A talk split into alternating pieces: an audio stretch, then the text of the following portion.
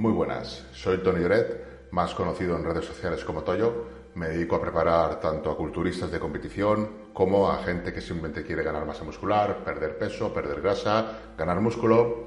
Y en este vídeo vamos a analizar un reciente estudio, bueno, reciente del 2019, pero que está muy en boca de todos ahora, en el que se estudiaron las etisteronas, el efecto que producían sobre el rendimiento, sobre la masa magra, y se vio que realmente, según los autores, sí que funcionan las edisteronas y sí que crean una gran diferencia respecto al grupo placebo. Vamos a desgranar el estudio y vamos a ver si las conclusiones de los autores son realmente correctas o están sesgadas de alguna manera.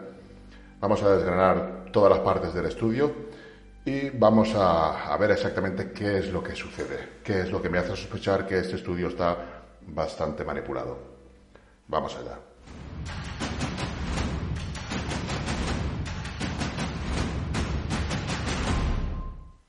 La suplementación con episterona para mejorar el rendimiento aún no se ha investigado exhaustivamente en humanos. Aparte del grupo de trabajo en torno a Wilborn y colaboradores, aún no se ha dado a cabo ninguna investigación detallada en humanos.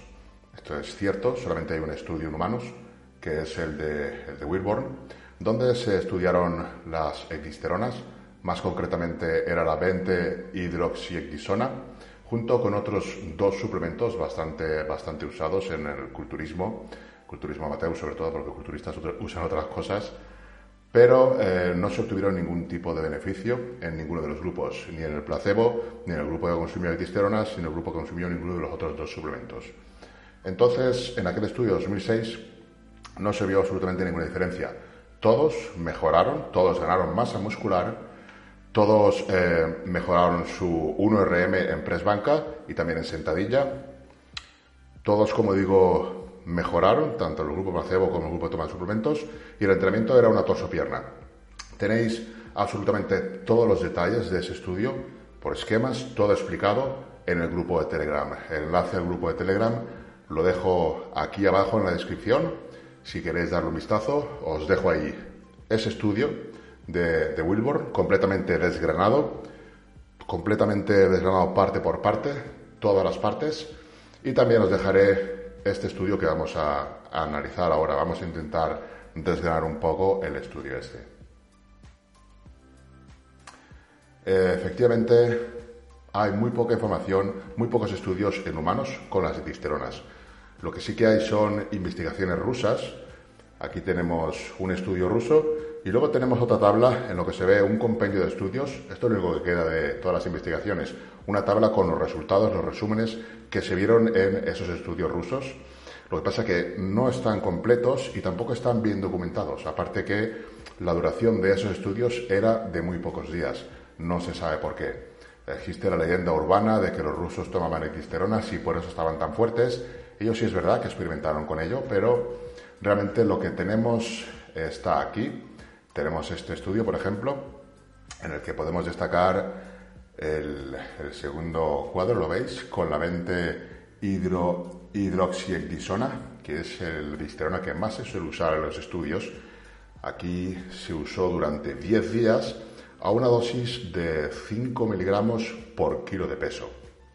Eso equivaldría a que una persona de 80 kilos debería tomar 400 miligramos de disterona es una dosis, pues sinceramente, bastante elevada.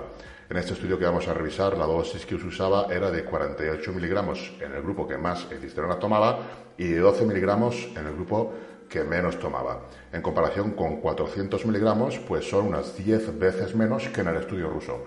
En este estudio ruso, que duró 10 días, lo hicieron 78 atletas y se observó un incremento en la masa muscular del 7%, una reducción de la masa grasa del 10% y un aumento en el rendimiento. Luego tenemos este otro estudio que sinceramente no lo he visto, es de pago, no lo he podido ver, ya aparecerá por ahí y lo veremos. Pero vamos, sí que tenemos aquí todo el resumen de toda la evidencia rusa que hay al respecto.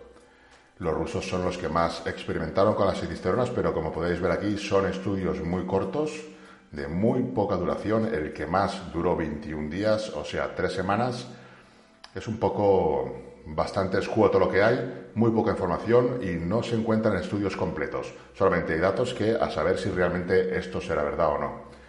El objetivo de este estudio será informar sobre cómo actúa la administración a largo plazo de un suplemento que contiene ecdisterona, con un enfoque especial en el aumento del rendimiento en el entrenamiento de fuerza en humanos. O sea, en este estudio lo que vamos a ver, lo que se va a ver, es cómo funcionan las ecdisteronas en, en el rendimiento y en la fuerza y también lo que sería hipertrofia y pérdida de grasa. Se llevó a cabo un examen antidopaje completo para excluir los efectos subyacentes de posibles contaminaciones cruzadas con el suplemento. O sea que todos los sujetos del estudio fueron, se hicieron un control antidoping para evitar que alguien pues tomara cosas que no debía. Vamos a, a ver la metodología que usaron en este estudio. Fueron 46 varones sanos y 6 de ellos abandonaron por faltar en más del 10% a las sesiones de entrenamiento.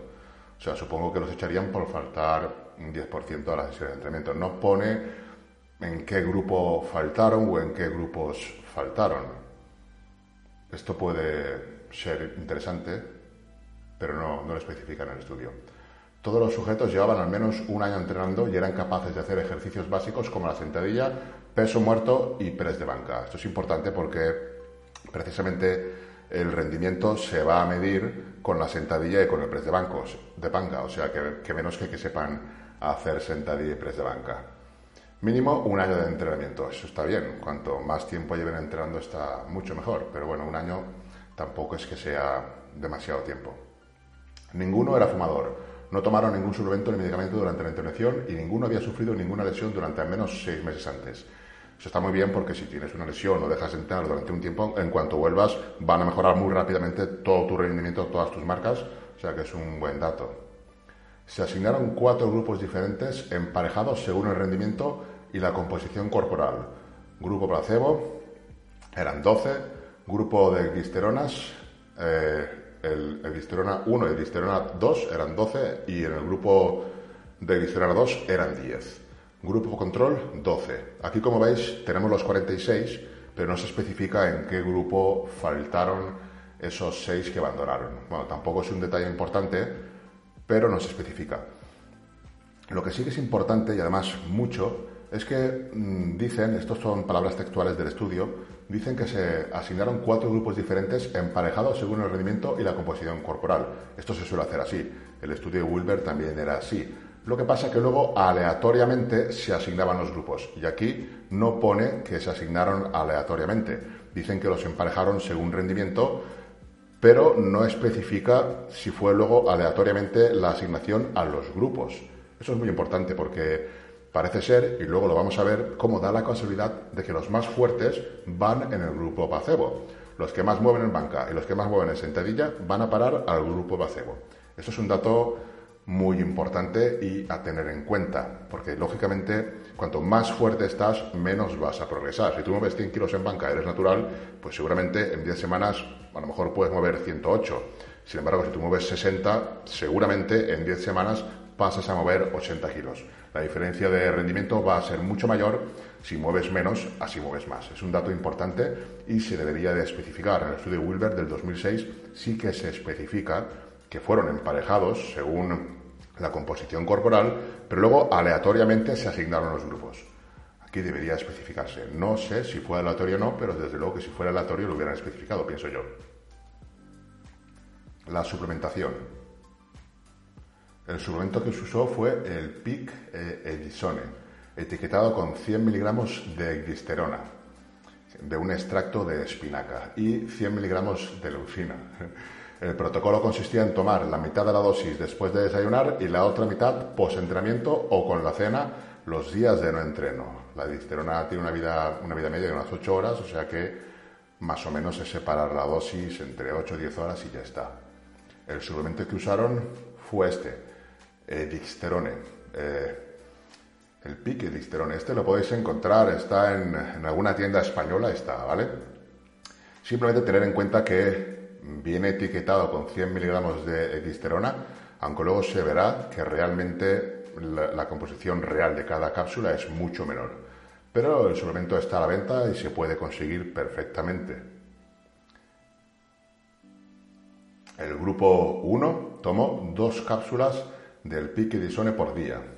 O sea, que es lo recomendado en la etiqueta. Lo que te recomiendan es que tomes dos cápsulas por día. Y el grupo EC2 tomó ocho cápsulas del suplemento por día. El, grupo placebo tomó dos cápsulas de placebo. Estos tres grupos son los que entrenaban. Luego había un grupo de control que tomó la ecdisterona pero no entrenó, no realizó ningún tipo de entrenamiento. ¿Vale? Tenemos un grupo con placebo que tomó dos cápsulas de placebo y luego tenemos los dos grupos de ecdisterona que uno tomaba dos cápsulas y el otro tomaba ocho cápsulas. Se suponía que en cada cápsula habían 100 miligramos de ecdisterona, pero en realidad cada cápsula contenía 6 miligramos de ecdisterona. Esto se sabe después. Entonces las dosis del EC1 serían 12 miligramos y las dosis del EC2 serían 48 miligramos. Vamos a ver el entrenamiento, qué tipo de entrenamiento hicieron, qué es lo que hacían exactamente y eh, cómo entrenaban. Todos los grupos, salvo el de control, entraron con un programa de entrenamiento con cargas de 10 semanas que costaba 3 sesiones semanales de entrenamiento. O sea, entrenaban tres veces a la semana. ¿Vale? El estudio del 2006 entrenaban una torsopierna. Este, iban aumentando cargas también de semana a semana. Conforme llegaban las repeticiones establecidas, aumentaban cargas y era una torsopierna. Aquí también van aumentando cargas. Utilizan dos semanas de descarga, en la semana 4 y la semana 7, y luego van aumentando cargas. El entrenamiento está bastante bien estructurado y está, está bien. Cada entrenamiento constaba de seis ejercicios con barra para todo el cuerpo. Tras cada entrenamiento había un día de descanso, de ahí que entrenaran tres días a la semana. De las semanas 1 a 6, los sujetos hacían 3 por 12 para cada ejercicio y tras las semanas 6 los participantes pasaron a realizar tres series de 8 repeticiones. O sea, aumentaban carga y hacían menos, menos repeticiones. Lo que sería una progresión de cargas, ¿no? Está bien, conforme se iban haciendo más fuertes, pues iban bajando repeticiones para adaptarse a cargas mayores y bajaban aumentaban carga y bajaban repeticiones. Una semana antes de comenzar y una semana después se llevaron a cabo las pruebas médicas y las pruebas para, valorar el rendimiento. En la quinta semana de la intervención se hizo un control antidopaje de orina y de sangre revisando parámetros endocrinos. O sea, a la quinta semana, para que ningún listo tomara alguna cosa, se les hizo un control antidoping de orina, ¿vale? Y también se revisaron en sangre los parámetros endocrinos, la testosterona libre, etcétera. Vamos a ver medidas y datos. Parámetros antropométricos. Una semana antes y una semana después de la intervención se pesó y se talló a todos los participantes. La composición corporal, la masa libre de grasa, la masa grasa la masa muscular y el agua corporal se hizo mediante impedancia bioeléctrica usando la Aker Via 101. Esta máquina la podéis ver en el grupo de Telegram Tenéis todos los detalles, foto de la máquina y muchos más detalles de los que vemos aquí, pero para no hacer demasiado largo el vídeo, pues está mm, resumido. Aquí lo que tenemos que ver es que el sistema para lo que sería medir la masa magra, pues es un poco, vamos, impedancia bioeléctrica no es lo más adecuado. En todo caso, usar un DEXA, como sí hacen en el estudio de Wilbert en el 2006. Eh, y también no hubiera estado de más, si tú esperas obtener ganancias de hipertrofia, lo que tienes que hacer es medir perímetros, ¿vale?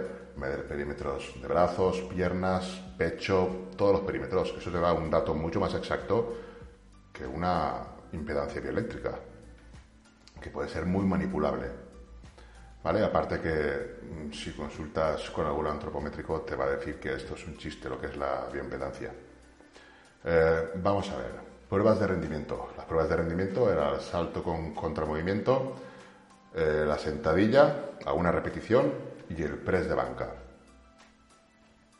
Análisis de sangre y orina. Se realizaron una semana antes y una semana después y también en la mitad de la intervención. Eh, bueno, en la mitad de la intervención se vio la LH, la testosterona, la T4, el estradiol y todo ello mediante inmunoensayos específicos por ELISA. Aquí utilizaban los laboratorios de la WADA en Inglaterra, o sea que no había fallo en cuanto a las analíticas antidoping, ¿vale? Esto era, pues eso, para tomar muestras de orina de sangre en base a hacer un control antidoping en la mitad de la intervención para asegurarse de que nadie estaba usando alguna cosa que no debería y que no interfiriera en los resultados, ¿vale? Esta parte está muy bien. En cuestión de análisis no escatimaron en gastos, ya que quien subvencionaba el estudio pues era la WADA y usaron sus laboratorios para los análisis, como es lógico. Tenéis fotos de los laboratorios en todo el resumen del estudio en el grupo de Telegram y aquí abajo en la descripción está el enlace. Resultados antropométricos. Vamos a ver cuáles fueron los resultados antropométricos. En peso, los participantes del grupo EC1 y EC2 aumentaron significativamente su peso corporal durante las 10 semanas. El grupo EC1, que recordemos que es el grupo que tomaba realmente 12 miligramos de glisterona, aumentó en 2,58 de media lo que sería el peso corporal. Y el grupo EC2, que tomaba 48 miligramos de glisteronas, aumentó 3,11 kilos de media el peso corporal. Tenemos en masa magra el grupo F1, recordamos que tomaba dos cápsulas que se suponía que eran 200 miligramos, pero que realmente entre las dos cápsulas tenían 12 miligramos, 6 miligramos cada cápsula. Este grupo aumentó 1,58 kilos de masa magra. Todo esto medido por la bioimpedancia eléctrica, ¿vale? Eso hay que tenerlo muy en cuenta. ¿Cómo medían la masa magra? El grupo F2 aumentó 2,3 kilos de masa magra. El grupo de control que era el grupo que no entrenaba pero tomaba dos cápsulas de glisteronas, aumentó en 0,25 kilos. O sea, ganas ahí un cuarto de kilo de masa muscular quedado en casa. Eso es un muy buen suplemento. Y esto ya es lo que te rompe los esquemas. El grupo de placebo perdió de promedio 0,35 kilos de masa magra. O sea, vamos a ver, entrenando tres días a la semana, con un entrenamiento que está bastante bien estructurado, pierdes o sea, 350 gramos de masa magra. ¿Eso cómo se come? Pero es que además ganan rendimiento. El grupo de placebo ganó rendimiento también. Entonces, ¿cómo puede ser que ganando rendimiento, entrenando tres veces a la semana, pierdas 350 gramos de, de músculo? Esto ya empieza a ser muy sospechoso. Fíjate que hasta el grupo de control, que ni siquiera entrena, gana masa muscular. Pero el grupo que está entrenando y toma placebo, ese pierde masa muscular. Masa grasa. En la masa grasa y el agua corporal no hubo diferencias significativas en las pruebas previas y posteriores dentro de los grupos. O sea que aquí todos los grupos ganarían o perderían más o menos la misma masa grasa y tenían la misma agua. Resultados de fuerza. El salto vertical. Los tres grupos mejoran. Los tres grupos aumentan la altura de su salto Sentadilla. Los tres grupos mejoran. El grupo placebo tenía una media de 107 kilos y medio y pasan a una media de 124,17. O sea, la mejora es 16,67 kilos y en porcentaje sería un 15,5%. Vemos que el grupo de placebo ha hecho una buena mejora. Pasar de 107 kilos a 124 en 10 semanas es una buena mejora. Se supone que el entrenamiento sería bueno lo que no se entiende es cómo, a pesar de esa mejora, perdieron masa muscular. Esto es un misterio. Pero bueno, es lo que arrojan los datos. El grupo de F1, que recordamos tomaba dos cápsulas, que serían 12 miligramos de glisterona, pasa de mover de 104,17 kilos a 122,71. Mejora en 18 kilos, con lo cual es un porcentaje del 17,7% de mejora. ¿Vale? Este grupo mejora más que el grupo de placebo. Ahora bien, ¿por qué mejora más? ¿Porque se toman las edisteronas? ¿O porque la carga que movía inicialmente era menor? Porque la carga que movía inicialmente era 3 kilos menos que el grupo de placebo. Y la carga que mueven finalmente continúan siendo 2 kilos menos que el grupo placebo. Aquí no han, vamos, ha mejorado más que el grupo placebo, pero la mejora no es muy significativa, por lo menos yo lo veo así, no sé qué pensaréis vosotros. Luego el grupo EC2, que tomaban 48 eh, miligramos de glisteronas, progresó de 100 kilos a 120 kilos. La mejora es de 19 kilos y medio y en porcentaje es de un 19,4%. Esta es la mejor mejora de todos los grupos. Ellos mismos Aquí dicen que no se observan diferencias significativas entre los grupos. Esto es citado textualmente del estudio. Aquí, ¿qué es lo que sucede? Pues lo que sucede es que el grupo que menos movía es el que más mejora. El grupo que tiene una media de 100 kilos, que es el grupo de EC2, mejora más porque su media inicial es menor. No porque tome más ecdisteronas, por lo menos eso es lo que pensaría yo. Pero ellos no, ellos piensan que mejoran más porque toman más ecdisteronas, que podría ser, no lo sé. Pero desde luego que no lo, no lo vería así. Vamos a ver qué sucede ahora con la banca. Los tres grupos mejoran. Está bien. El grupo placebo pasa de 92,71 a 96 kilos. La mejora es de 3,3 kilos. La mejora es un 3,59%. De 92 a 96 kilos, pues la verdad no son demasiados kilos. Todos sabemos que en banca cuesta bastante mejorar y más aún cuando ya tienes cierto nivel. Vamos a ver el grupo de EC1. El, grupo de EC1, que tomaban dos cápsulas de listerona, pasan de 82,92 kilos a 92 kilos y medio. La mejora es de 9,58 kilos y en porcentaje sería de un 11,5%. Esta mejora es bastante más elevada que la del grupo placebo. Seguramente sea porque, claro, como tomaban edisteronas, pues se pusieron más fuertes. Luego tenemos el grupo de EC2, que tomaban 48 miligramos de glisteronas, un total de, 8, 8 cápsulas y pasó de 88,7 de media en el press de banca a 97,25. También la mejora está bastante bien y mejoran un, un 9,5%. O sea, aquí ya también las cosas no cuadran. Mejora más el grupo de F1, que tomaba solo dos cápsulas, que el grupo que tomaba ocho cápsulas. ¿Vale? Porque la mejora del grupo de F1 es de un 11,5%, la mejora del grupo que toma más edisteronas es de 9,5%. Si el resultado de esto fuera gracias a las edisteronas, lo más lógico sería que el grupo que más edisteronas toma, más mejora, pero no es así. Si miramos los datos, ¿qué tenemos? Tenemos que el grupo que menos mejora, ¿quién es? Pues es otra vez el grupo que más de media, más levantaba ya de manera inicial. El grupo de placebo ya inicialmente levantaba 92 kilos, 71 de media, mientras que el EC1, que es el que más mejora, resulta que casualidad que es el que menos levantaba de media. Levantaba 82 kilos de media. Pues todos sabemos que cuando menos levantes, más margen de mejora tienes. Y eso, bajo mi punto de vista, es lo que sucede aquí. Si fueran las edistonas, entiendo que el grupo EC2 sería el grupo que más mejoraría. Y da la casualidad de que los grupos de, el grupo placebo es el que más fuerte está, porque tanto en sentadilla como en press de banca inicialmente era el que más carga movía. Y claro, al ser el más fuerte, pues luego es el que menos progresa. Todos sabemos que cuando la progresión no es lineal, cuando estás más fuerte, cuando mueves más carga, más te cuesta mejorar. Esa podría ser una posibilidad. Otra posibilidad podría ser que gracias a las setisteronas fuera que estos grupos ganaran.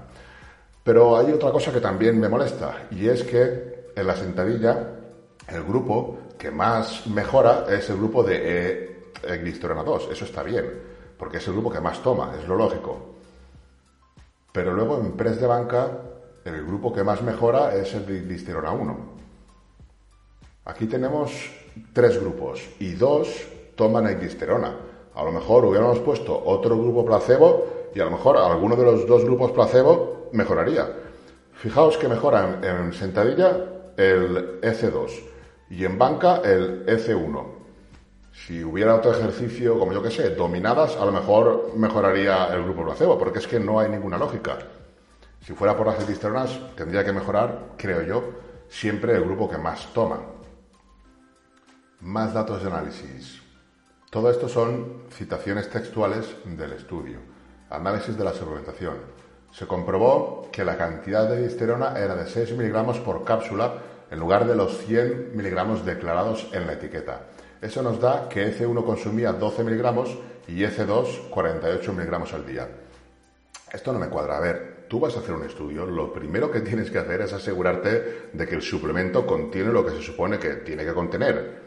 No a posteriori analizas, y menos aún cuando tienes todos los medios, que tienes los laboratorios de la WADA a tu disposición. Yo por lo menos es lo que haría si tuviera que hacer un ensayo así lo primero que haría sería asegurarme de que la materia prima contiene lo que tiene que contener. No lo haría a posteriori después de haber hecho todas las pruebas. Pero bueno, aquí se hace así. ¿El motivo? No lo sé. No lo sé. Imagínate, si en lugar de, de contener 6 miligramos llega a contener los 100 miligramos, ya en lugar de ganar 2 kilos y medio ya hubieran ganado, hubieran ganado yo qué sé, 10 kilos. Y los que están en casa, en lugar de ganar 250 gramos, hubieran ganado 2 kilos y medio. Bueno, no sé por qué lo hacen a posteriori, pero no le veo sentido, sobre todo teniendo los medios. Una cosa es que no tenga los medios. En el estudio de 2006 ni siquiera se analizan todos los suplementos, cosa que quizá ese estudio no funcione por no haberse analizado que realmente eran las lo que se estaba empleando. Pero bueno, no lo podemos saber porque no se hizo. Aquí se hizo, está bien, por lo menos se hizo, pero también se podría haber hecho antes de la intervención, pienso yo. El en sangre. Las concentraciones en sangre de glisterona aumentaron con el tiempo y como era previsible, el grupo de EC2 obtuvo las concentraciones más altas. Totalmente normal. Es el grupo que más consume, pues va a tener mayores concentraciones. Análisis marcadores endocrinos de estradiol, testo, LH, GF1 y T4. No se observaron cambios en suero, ni testo, ni LH, ningún marcador endocrino se vio alterado. La IGF1 sí que hubieron cambios extraños, pero los mismos autores concluyen que ningún cambio puede atribuirse exclusivamente a la suplementación con disterona. Por una parte dicen que hubo cambios, pero pueden ser normales, no se pueden atribuir exclusivamente a la suplementación con disterona. El entrenamiento produce cambios en el IGF-1, produce cambios hormonales a muchos niveles, son cambios leves y hasta los mismos autores aquí concluyen que ningún cambio puede atribuirse exclusivamente a la suplementación con disterona. Análisis de marcadores de toxicidad hepática y renal sin cambios significativos en ninguno de los grupos, en creatinina, en el GOT, y en el GPT ni en el GGT. Tanto los marcadores renales como, como las transaminasas y los marcadores mm, de daño, daño hepatóxico no, no se presentaban toxicidad. O sea que todo bien, ¿no? Por lo menos 46 miligramos no presenta toxicidad. Más dosis, pues tampoco lo podemos saber, ¿vale? Lo que demuestra es que con 48 miligramos no hay toxicidad. ¿Qué pasará con 400? Pues eso no lo sabemos porque no se ha hecho todavía. Sí hay en ratas, en ratas sí hay estudios y bueno, no es que haya toxicidad, es que los órganos crecen directamente. Si os interesa el tema hablaremos de ello. Me lo ponéis en comentarios y lo hablaremos. Crece el corazón, crecen los riñones, crece, crece el hígado. Eh, análisis de orina. No se detectó ningún tipo de alteración ni se detectó ningún tipo de fármaco para mejorar el rendimiento en el control antidopaje. Recordemos que en la mitad del ensayo se hizo un control antidopaje de sangre y de orina y se analizó en los laboratorios de la WADA y efectivamente nadie usó ningún anabólico ni cualquier otra sustancia prohibida. Discusión, esto es textual de lo que sería el ensayo, ¿vale? Vamos a ver lo que ponen los autores en el apartado de discusión y vamos a rebatir algunos, algunos puntos. Nuestros datos mostraron efectos positivos de la glisterona en parámetros antoprométicos, en el peso corporal y en la masa magra, y de rendimiento en la mejora del 1RM en press banca. Bueno, eso ya son lo que dicen los autores, ¿no? Que mostraron efectos positivos de la disterona. A lo mejor tú hubieras tomado un caramelo antes de entrenar o, y hubieras hecho el mismo ensayo y lógicamente alguno de los grupos hubiera mostrado efectos positivos. Aquí lo mostraron todos, todos mejoraron el rendimiento y todos, menos el grupo placebo que misteriosamente perdió masa magra, todos ganaron masa magra. Eh, eh, vamos, el atribuir el rendimiento a únicamente las etisteronas y encima que en press de banca, donde ellos más señalizan que la diferencia fue muy grande respecto al grupo placebo. Quien más mejoró en el precio de banca fue el grupo que menos la tomaba, tomaba 12 miligramos frente al grupo de 48, pues no es muy lógico. Lo lógico sería que el grupo de 48 fuera quien más hubiera mejorado. Entonces quedaría mucho más claro todo esto. Pero hay muchas dudas. Yo personalmente tengo muchas dudas. Simplemente las expongo y cada uno que saque sus conclusiones si quiere. Yo, como siempre digo, no trato de convencer a nadie me da igual, cada uno que piense lo que quiera, que para eso tiene la cabeza. Yo simplemente veo cosas raras y las comento. Estos resultados pudieron ser confirmados por el estudio in vitro. In vitro ya hace décadas que se conocen cómo funcionan las edisteronas y cómo producen hipertrofia, que, se produce, pero in vitro y en animales, en ratas, en conejos, en todo tipo de, de mamíferos. Pero en humanos todavía no se ha podido demostrar, ni tampoco se conocen las vías, ni siquiera en animales. Entonces, bueno, que pongan también paralelamente, porque en este estudio de forma paralela se hizo un ensayo in vitro para demostrar una cosa que ya sabíamos. Pero aquí simplemente hacen el estudio in vitro. Estos resultados podían ser confirmados para reforzar que los beneficios en rendimiento y en masa magra fueron gracias a la edisterona, o por lo menos esa es la sensación que me da a mí. Además, también se pudo observar un efecto dependiente de la dosis en varios parámetros, peso corporal, masa magra y concentración sérica de edisterona. Bueno, eh, si tú pones al, grupo de que consume más edisterona, los más flacos y los que menos fuerza tienen, porque eso básicamente es lo que hicieron, pues entonces normalmente van a ganar más masa muscular los que menos nivel tienen. De manera similar, no se detectó ninguna alteración significativa en las hormonas esteroides urinarias. Esto sugiere que el efecto anabólico de la disterona se basa en un mecanismo diferente al de la testosterona y los esteroides anabólicos sintéticos. Bueno, el mecanismo todavía no se sabe. Se especula que pueda ser vía receptor estrogénico, pero todavía no se sabe. De hecho, hay un estudio, no voy a decir el nombre porque igual me equivoco, si queréis lo, pongo por ahí en los comentarios, en los que eh, el autor concluye que el mecanismo sí que es también por la vía androgénica. Le crece la próstata en las ratas y por otra serie de cuestiones que también incitan a pensar que la vía androgénica también entra en acción. Aunque realmente mm, todavía no se sabe, no se sabe por qué vía funciona. Yo no digo que no funcione, digo que este estudio no me parece que sea concluyente. Se ha demostrado efectos similares sobre el peso corporal y la hipertrofia muscular con la administración de 600 miligramos de testosterona, Basil y colaboradores, aunque los efectos no son tan fuertes como la suplementación con testosterona en humanos. Se puede detectar diferencias significativas entre placebo, EC1, EC2 y control. Sí, hay diferencias. Eso de significativas ya, pues si los autores lo dicen, pues será porque es así. Ahora bien, comparar 48 miligramos de testosterona con 600 miligramos de testosterona, que el estudio de Basile es un estudio bien hecho, donde además se miden perímetros, cosa que aquí no hacen y deberían haber hecho, porque si tú me muestras los perímetros y me dices, los del grupo EC2 ganaron 2 centímetros más de brazo o un centímetro más de brazo que los del grupo de con los del grupo placebo, pues coño, pues aquí ya dices, joder, pues ya no es solo que, que muevan algo más en banca, sino también son perímetros, es masa muscular, es masa magra, ¿vale? Es más tangible que bioimpedancia. En el estudio de 2016, 2006, perdón, las pruebas se hicieron por DEXA, que es algo más serio. Segunda parte del apartado de discusión del artículo, que recuerdo, lo tenéis todo detallado, con un resumen en forma de mapa mental para que lo podáis leer perfectamente resumido y todas las secciones del estudio. Y también tenéis el estudio original por si lo queréis revisar en el grupo de Telegram. Tenéis en el grupo de Telegram, como digo, el mapa mental y todo el estudio original también. Y bueno, os recuerdo que podríais suscribiros si os gusta este tipo de contenido y dejarme algún comentario sobre lo que os parece el vídeo, si os gusta este tipo de vídeos, analizando estudios o lo que queráis, ponerme cualquier cosa.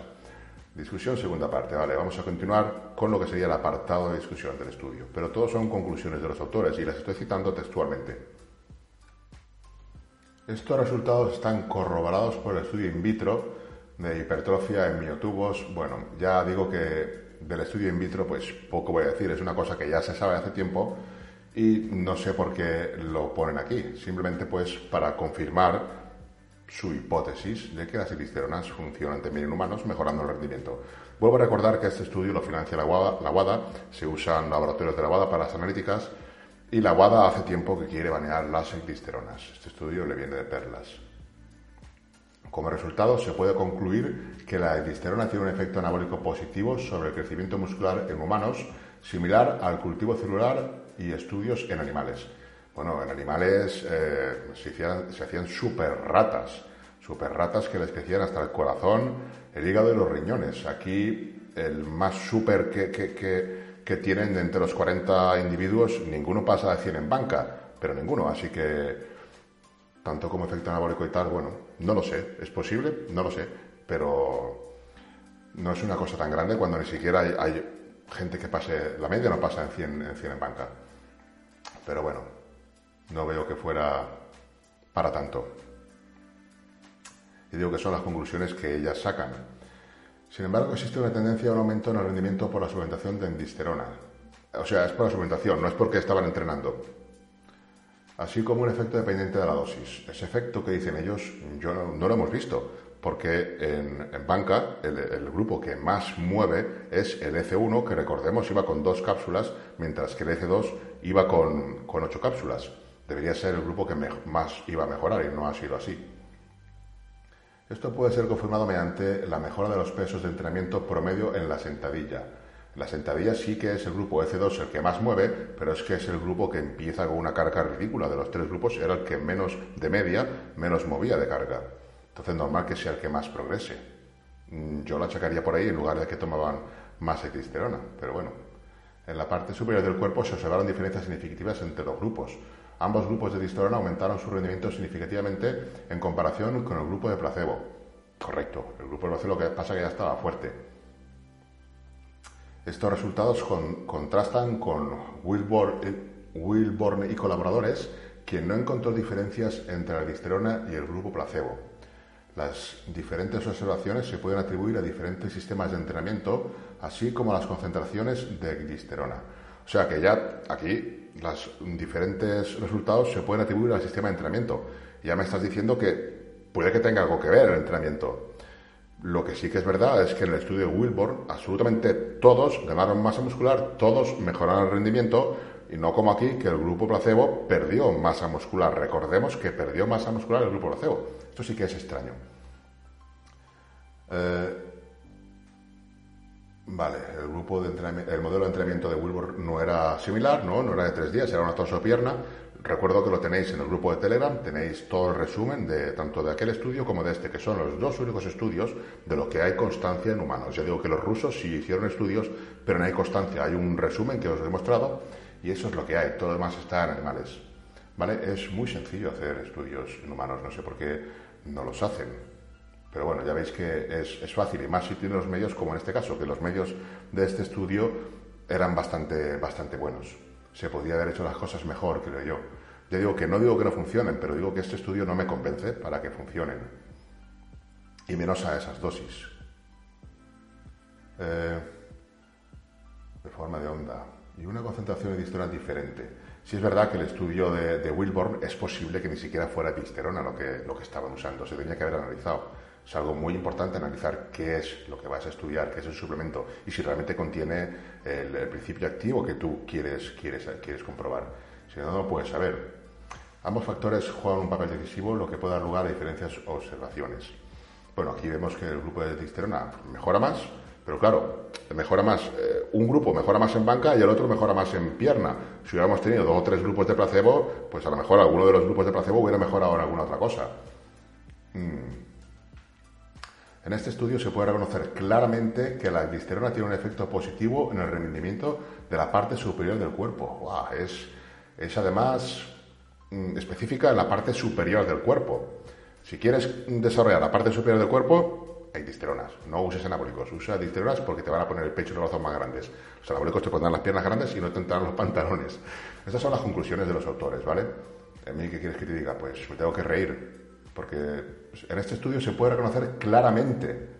Hombre, podríamos reconocerlo, pero eso de claramente ya está un poco alejado de lo que yo veo por, algo claro.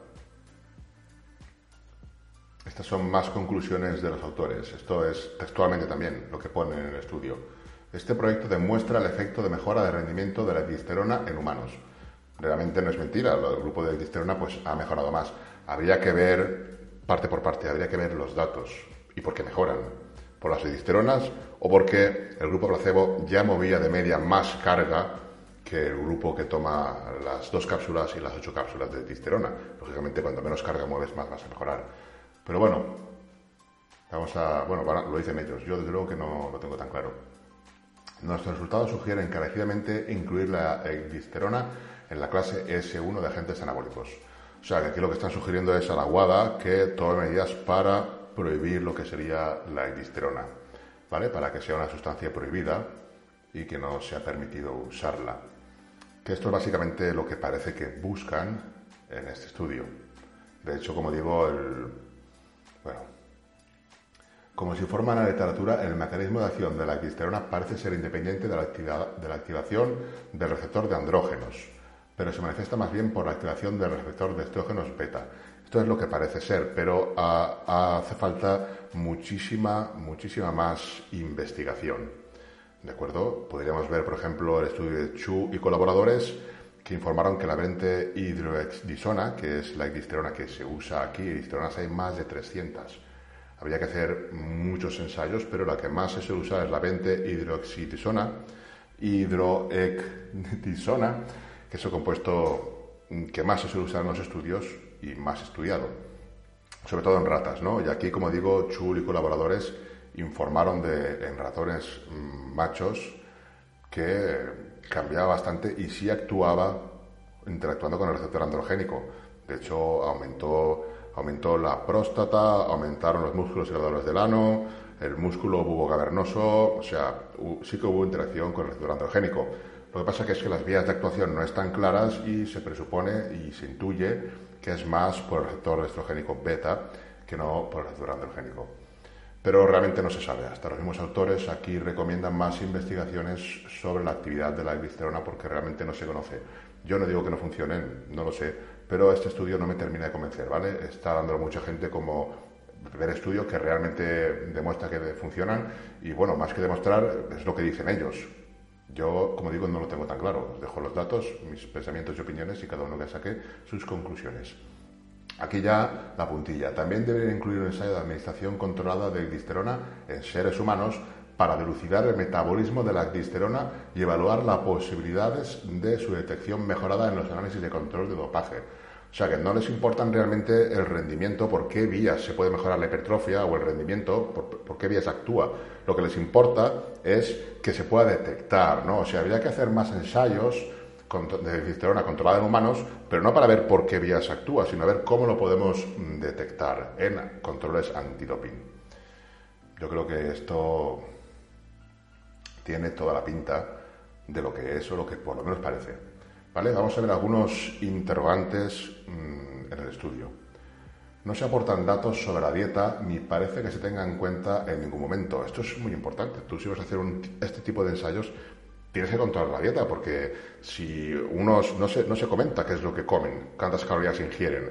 En el estudio del 2006 sí que se tiene controlada la dieta. Esto es súper importante porque si cada grupo come lo que le da la gana, pues bueno, si algún grupo le da por comer más, seguro que va a mejorar más el rendimiento, seguro que va a subir más de peso.